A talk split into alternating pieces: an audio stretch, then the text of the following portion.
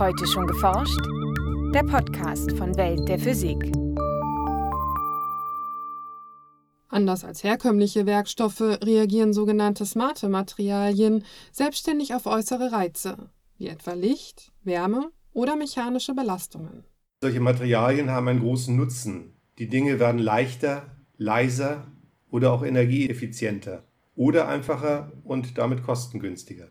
Sagt Holger Böse vom Fraunhofer Institut für Silikatforschung in Würzburg. In dieser Folge erläutert der Physiker, wie unterschiedliche smarte Materialien funktionieren und welche vielfältigen Anwendungen sich daraus ergeben. Viel Spaß beim Hören wünscht Jana Harlos. Smarte Materialien reagieren eigenständig, wenn sich ihre Umgebung verändert. Man nennt sie darum auch adaptiv oder sogar intelligent. Bei einem äußeren Reiz oder Stimulus verändern sie also ihre Eigenschaften.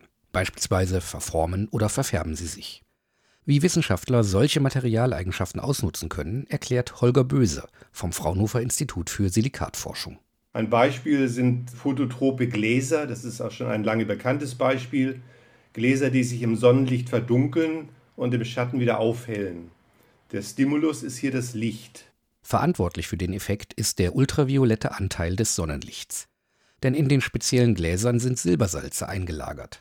Die Silberatome werden durch das kurzwellige UV-Licht aus ihrem Atomverband herausgelöst und bilden kleine Silberpartikel, die nun sichtbares Licht absorbieren und das Glas verdunkeln. Bleibt das UV-Licht aus, kehren die Silberatome in ihre Verbindung zurück und das Glas klart wieder auf. Ein anderes Beispiel sind elektrochrome Beschichtungen, die sich beim Anlegen einer elektrischen Spannung verdunkeln und beim Abschalten der Spannung wieder durchlässig werden. Hier ist der Stimulus die elektrische Spannung. In beiden Beispielen werden optische Eigenschaften, nämlich die Lichtdurchlässigkeit, durch einen äußeren Einfluss verändert. Andere smarte Materialien reagieren dagegen auf eine Veränderung der Temperatur. Dazu zählen beispielsweise Formgedächtnislegierungen. Objekte aus diesen speziellen Metallverbindungen nehmen durch Erwärmen immer wieder ihre ursprüngliche Form an, egal wie stark man sie vorher verbogen hat. Diese Eigenschaft machen sich beispielsweise Herzchirurgen zunutze, wenn sie kleine Röhrchen aus diesem Material, sogenannte Stents, in Gefäße einsetzen. Das smarte Implantat reagiert auf den Temperaturanstieg im Körperinneren, dehnt sich in seine vorher definierte Form aus und das Blut kann wieder besser fließen. In diesem Fall handelt es sich um einen Aktor, also ein ausführendes Element. Smarte Materialien lassen sich aber auch als Sensoren einsetzen. Sie dienen dann der Messung des Stimulus. Sensoren und Aktoren bilden eine interessante Parallele zum Menschen. Der Mensch nimmt Dinge in seiner Umwelt über seine Sinne wie Sehen, Hören, Fühlen, Riechen und Schmecken wahr. Das sind die Sensoren des Menschen. Mit Hilfe seiner Muskeln kann sich der Mensch fortbewegen. Die Muskeln sind dann die Aktoren. Dazwischen ist das Gehirn tätig. Bei den smarten Materialien fehlt dieses Gehirn aber noch. Momentan schließen Computer diese Lücke. Sie werten die Sensormessung aus und steuern die Aktoren.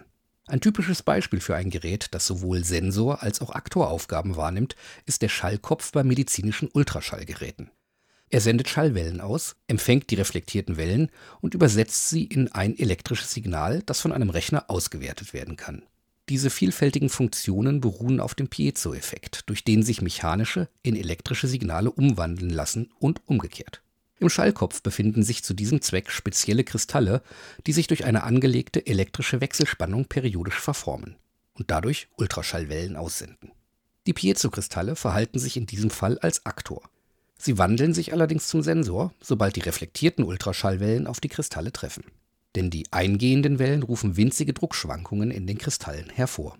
Hier ist es so, dass bei der Kompression des Materials der Kristall ein ganz klein wenig komprimiert wird und der Kristall besteht aus Ionen, aus positiven und negativen Ionen. Und bei der Kompression werden die Ionen zueinander ein wenig verschoben, ganz klein wenig. Und dadurch wird das Material polarisiert. Und das wiederum hat zur Folge, dass eine elektrische Spannung entsteht, die man messen kann. Das heißt, dieser Sensoreffekt beruht auf einer Kompression und einer Spannungsmessung. Die Verwandlung von mechanischen in elektrische Signale und zurück machen sich Forscher wie Holger Böse auch bei dielektrischen Elastomeren zunutze. Diese smarten Bauteile sind wie ein Plattenkondensator aufgebaut. Eine elektrisch nicht leitfähige Elastomerfolie, etwa aus Silikon oder Naturkautschuk, ist dabei beidseitig mit Elektroden beschichtet.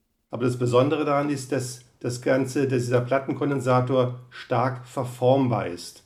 Und damit ändert sich seine Kapazität. Das heißt, wenn man einen solchen Kondensator in die Länge zieht oder zusammendrückt, dann wird die Kapazität verändert und damit kann man den Verformungszustand detektieren und kann über die Kapazitätsmessung damit ein Maß für die Verformung finden. Auf diese Art und Weise lässt sich zum Beispiel Druck messen. Weil die Elastomere weich und verformbar sind, eignen sie sich besonders für Anwendungen am menschlichen Körper. So haben die Forscher am Institut für Silikatforschung beispielsweise einen Druckmessstrumpf für Diabetiker entwickelt. Auch eine Druckmessmatte gehört zum Repertoire. Sie kennen vielleicht das Stichwort Dekubitus, das heißt das Entstehen von Druckgeschwüren beim Sitzen oder Liegen von Personen. Und hier können solche Sensoren den Druck detektieren, sodass man rechtzeitig eingreifen kann, um diese Druckgeschwüre zu vermeiden. Auch andere medizinische Anwendungen profitieren von smarten Materialien. Beispielsweise gibt es auf dem Markt bereits eine Knieprothese, in der smarte Stoßdämpfer dafür sorgen, dass der Gang möglichst geschmeidig wird. Dahinter steckt aber weder ein Piezoelement noch ein dielektrisches Elastomer, sondern eine spezielle smarte Flüssigkeit, die sich über ein Magnetfeld steuern lässt. Magnetorheologische Flüssigkeiten sind Suspensionen, das heißt Mischungen von magnetischen Eisenpartikeln in einer Flüssigkeit. In der Regel ist es ein Öl.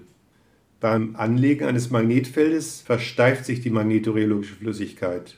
Sie wird damit zu einem festen Gel, wobei die Steifigkeit des Gels von der Stärke des Magnetfeldes abhängt.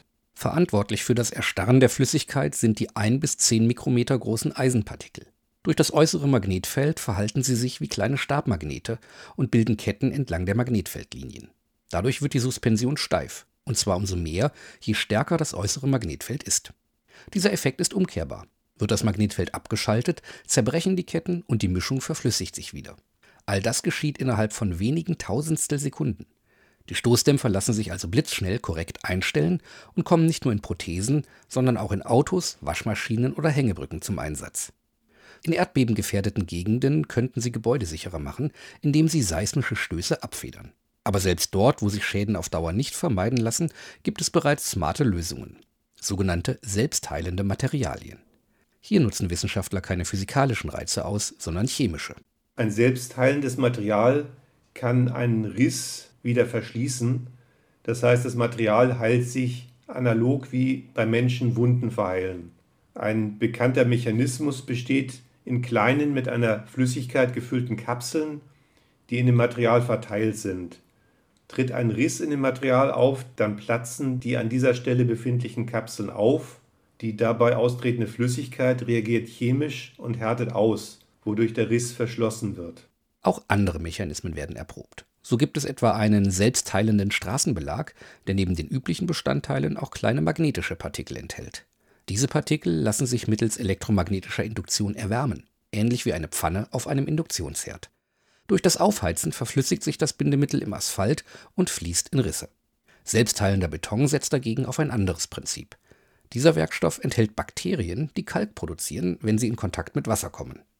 Tritt nun ein Riss im Beton auf, in den Wasser gelangt, verschließt der von den winzigen Organismen hergestellte Kalk umgehend den Spalt. Die möglichen Anwendungsbereiche für solche smarten Materialien sind nahezu unbegrenzt. Also praktisch können alle technikorientierten Branchen von smarten Materialien profitieren. Einerseits das Automobil, aber auch andere Verkehrsmittel wie Eisenbahn, Flugzeug oder Schiffe. Eine weitere Branche ist die Medizintechnik in Form von Geräten oder auch Implantaten und Prothesen. Ein eher zukunftsgerichtetes Feld ist die Robotik, zum Beispiel in Form von Greifwerkzeugen, die ähnliche Fähigkeiten bekommen wie die menschliche Hand. All das ist ganz schön smart. Aber ist es auch intelligent? Dem lateinischen Wortursprung nach bedeutet Intelligenz so viel wie verstehen. Der Begriff ist also mit einer kognitiven Leistung verknüpft. Dazu sind in der Regel nur hochentwickelte Säugetiere in der Lage. Ich finde, intelligent klingt sehr hochtrabend, äh, denn mit menschlicher Intelligenz hat das sehr wenig zu tun. Deswegen würde ich gerne lieber den Begriff adaptiv oder smart verwenden für diese Materialien. In Zukunft könnten smarte Materialien allerdings mit künstlicher Intelligenz verbunden werden.